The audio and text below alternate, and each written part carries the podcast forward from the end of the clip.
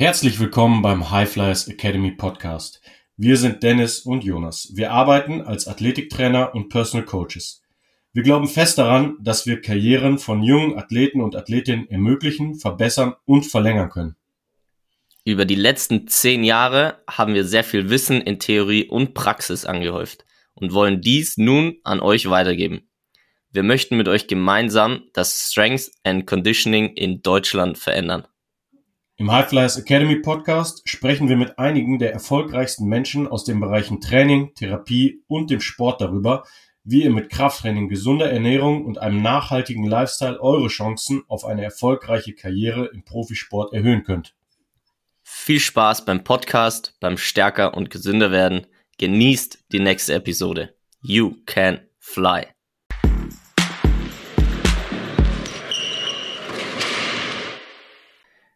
So ist es. Wir wollen und werden das Strength and Conditioning in Deutschland verändern. Und was dazugehört, ist, beziehungsweise wieso es auch die High Flyers Academy ist. Und zwar sind wir auch High Flyers Coaches und wir bilden ja gemeinsam auch High Flyers Athleten aus. Und dazu passt das heutige Thema extrem gut. Es ist das Thema Vitamin D. Dazu komme ich gleich noch. Und Vitamin D ist unter anderem ähm, ein oder nutzen wir unter anderem mit ähm, Vitamin D3 und K2 als Supplement. Und das ist ganz entscheidend, wo wir wieder beim Thema Supplements sind, wie wir da drauf kommen, wieso wir das auch gerade nutzen. Es ist immer entscheidend, ehrlich zu dir selbst zu sein und wie die Realität auch aussieht. Da können wir nochmal an die Podcast-Folge von Max Bade ähm, auch äh, verlinken, der das auch genauso sagt. Ähm, es ist immer entscheidend, wie sieht deine Realität jetzt gerade aus, gerade wenn wir jetzt diese Themen besprechen mit Sonnenlicht, mit Ernährung und so weiter. So ist es oftmals vielleicht kommt der Gedanke so, okay, ich krieg alles alleine hin mit einer guten Ernährung und ich bin ja an der Sonne und und und, aber du musst immer wirklich die Realität anschauen und schau ehrlich deinen Alltag an. Wie ernährst du dich wirklich? Wie viel schläfst du wirklich? Und wie viel trainierst du? Und das ist genau diese Ehrlichkeit, die wir als Coaches von unseren Athleten natürlich auch so ein bisschen ähm, verlangen oder uns wünschen, um dann natürlich auch das Beste rauszuholen. Das heißt, nicht einfach davon auszugehen, ja, okay, ich mache das alles schon richtig, sondern ehrlich hinzuschauen und dann das meiste rausholen. Jetzt habe ich ein langes Intro gemacht, und zwar, weil es wichtig war, weil wir mehr als nur ein Podcast sind, glaube ich, Dennis. Und deswegen finde ich es wunderschön, dass du wieder da bist. Wir sind eine Bewegung. Und stehen für Bewegung. Mit jeder einzelnen Regung. Jetzt weiß ich nicht mehr weiter. ja, also einfach. Das war schon gut genug. Das war ein tolles Intro. Ja. Und äh, ich freue mich auf die heutige Folge, weil wir ein wieder mal sehr, sehr wichtiges Thema besprechen, und zwar den Vitamin D-Spiegel unserer Athleten, beziehungsweise das Supplement Vitamin D und warum es wichtig sein kann. Genau, und da kommen wir schon zum ersten richtigen Punkt, was du sagst, ähm, dem Vitamin D-Spiegel.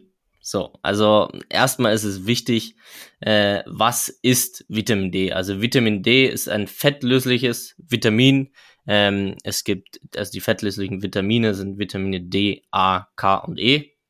Äh, das könnt ihr euch merken, wie Danke, nur ohne N. Und so habe ich auf jeden Fall gelernt. Ich kenne ähm, Edeka.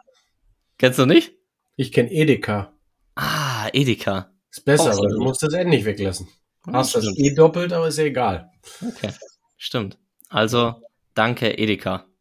So, aber ohne N. Genau, ist ein fettlösliches ähm, Vitamin und ähm, es ist so, dass Fachleute das unter anderem auch als Hormon bezeichnen, da es eben auch hormonähnlich wirkt. Ähm, ist zum Beispiel so Vitamine, das kennen viele, nehmen wir halt hauptsächlich auch durch Nahrung auf und so ist es beim Vitamin D nicht. Ähm, vielmehr wird das Vitamin D produziert und benötigt ja dazu UV-Strahlen der Sonne. Also da, um auf das Intro zu kommen, ähm, das brauchen wir, um das zu bilden. wenn wir unseren Alltag jetzt schon mal anschauen und schauen, hm, wie oft bin ich denn an der Sonne? Ah, okay, ich spiele Fußball, da kommst du später nochmal dazu, oder ich bin Athletiktrainer auf dem Fußballplatz, wie auch immer. Ähm, wie stehe ich da? Das heißt, ich habe meistens schon viele Klamotten an, habe vielleicht noch eine Cappy an und und und. Das heißt, wir laufen nicht nackt draußen rum. Ähm, beziehungsweise noch nicht. Ich weiß nicht, was vielleicht noch kommen wird. Aber das machen wir nicht. Deswegen ist das zum Beispiel als dein Realitätscheck. UV-Strahlung, Sonne, ja, das bildet Vitamin D unter anderem, aber ist vielleicht nicht der einzige Faktor, wie wir das aufnehmen sollten. Ähm, zu den wichtigsten Formen gehört D2, äh, und zwar, ich hoffe, ich spreche es richtig aus, Ergocalciferol und Vitamin D3, Cholecalciferol. Und ähm, genau, das erstere kommt eher aus pflanzlichen Lebensmitteln und das zweite eher aus tierischen, beziehungsweise wird eben dann ähm, durch die Ston Sonneneinstrahlung selbst gebildet. Und genau, das wird dann in Leber und Niere, äh, werden die beiden dann in die biologisch aktive Form des Vitamin D3 hergestellt. Ähm, und dann ist ganz wichtig, wenn wir über Vitamin D sprechen, äh, ich glaube, du hast vorhin schon so ein bisschen angesprochen, wieso wir das supplementieren und damit arbeiten, ist auch da wieder ähm, die Realität und wir versuchen da nichts dem Zufall zu überlassen, bedeutet wir testen. Das heißt, Vitamin D kann man ganz einfach einen Bluttest machen, kann es einschicken. Es gibt sehr viele Anbieter, die das, glaube ich, schon hervorragend oder super machen. Mm, wenn ihr da die Werte bekommt, es, man kann es natürlich auch beim Arzt machen oder bei der Ärztin ist es so, dass Werte, äh, dazu komme ich jetzt, zum Beispiel unter 11 Nanogramm pro Mini Milliliter, äh, gelten eher als kritisch. Also man, man kriegt schon eine Tabelle und weiß, okay, wo ist ungefähr die Range.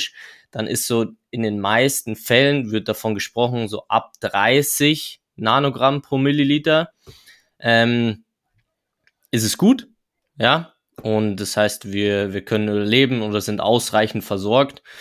Und jetzt kommt natürlich nochmal ein weiterer Punkt hinzu, was wir auch häufig empfehlen und gerade dann auch bei der Dosierung ähm, sind es dann äh, 8.000 bis 10.000 Einheiten, je nachdem, da äh, kommen wir noch drauf, ähm, die wir empfehlen.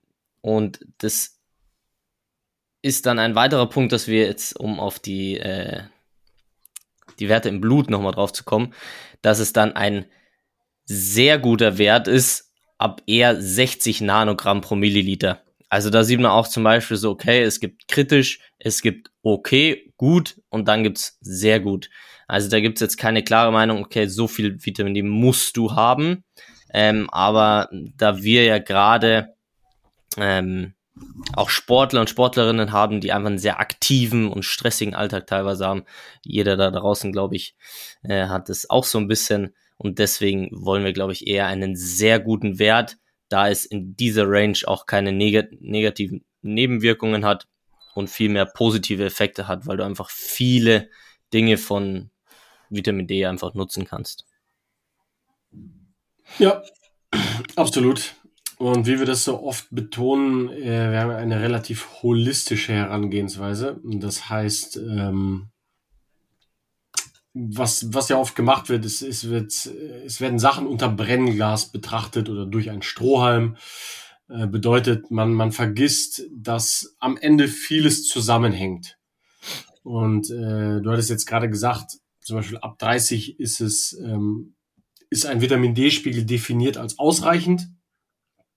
Und es ist wie auch immer in der Natur, das betonen wir auch, es gibt kein Schwarz und Weiß, kein richtig und falsch, es sind so Graustufen. Für einen mag der etwas niedrigere Vitamin D-Spiegel besser funktionieren, für den anderen nicht. Das kann auch in allein in der Genetik liegen. Ne? Also wenn ich irgendwo aufgewachsen bin und meine Wurzeln liegen irgendwo, wo sich mein Genom auf einem hohen Vitamin D-Spiegel entwickelt hat, ist es wahrscheinlich für mich auch sinnvoller, relativ viel Vitamin D ähm, zu bilden, das heißt auch in der Sonne zu sein oder das halt zu mir zu nehmen. Bedeutet, anders übersetzt kann man auch sagen, je dunkler deine Haut, desto mehr Vitamin D brauchst du potenziell.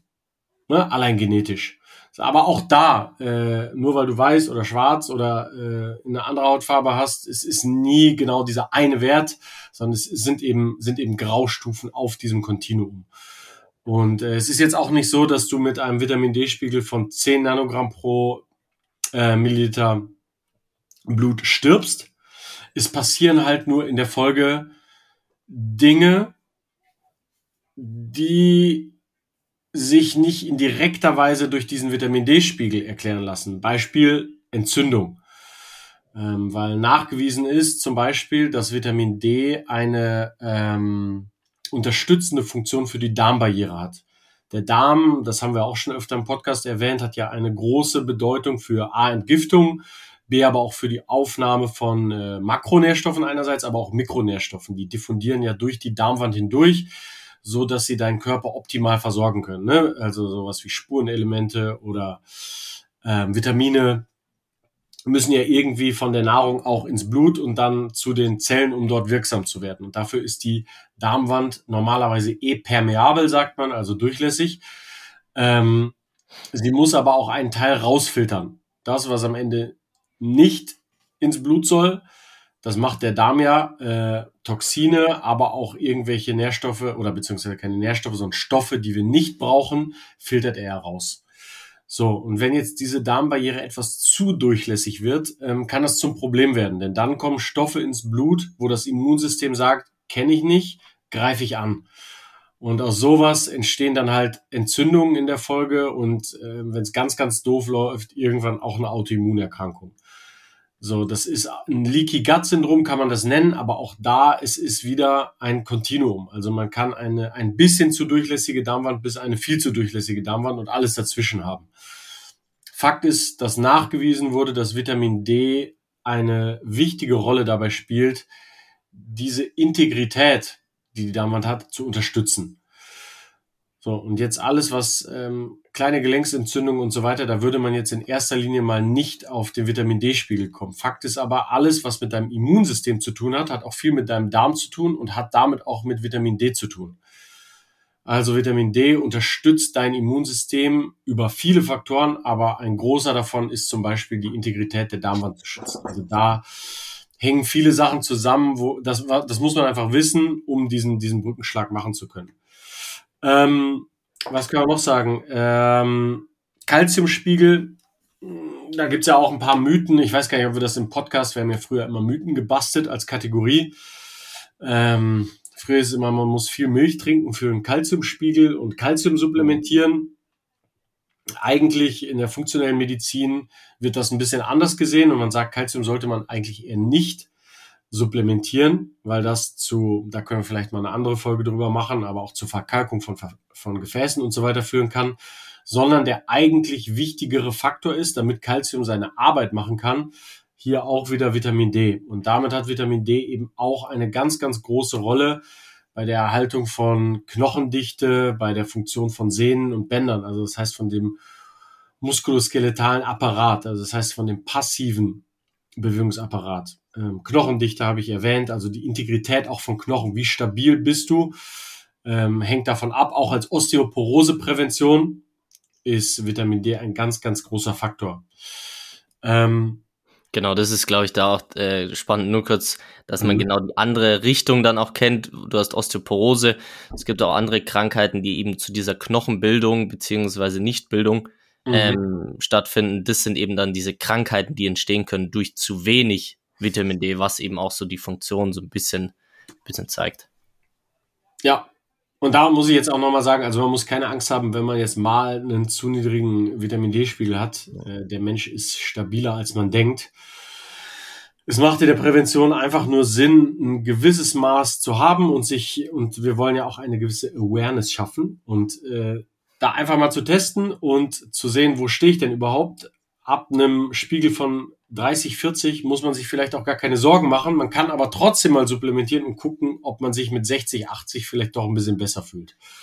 Ne? Das einfach nur nochmal als Ergänzung. Ähm, was man vielleicht noch sagen kann, es gibt, ohne das jetzt zu ähm, zerreden, das Thema, aber es gibt noch einige wichtige Synergisten Ähm, Vitamin K kannst du ja gleich nochmal drauf eingehen. Ähm, ich sage noch kurz, was sehr, sehr wichtig ist, ähm, ist, haben wir darüber schon eine Folge gemacht, weiß ich jetzt gerade auch nicht, aber Magnesium. Magnesium ist einer der wichtigsten Kofaktoren.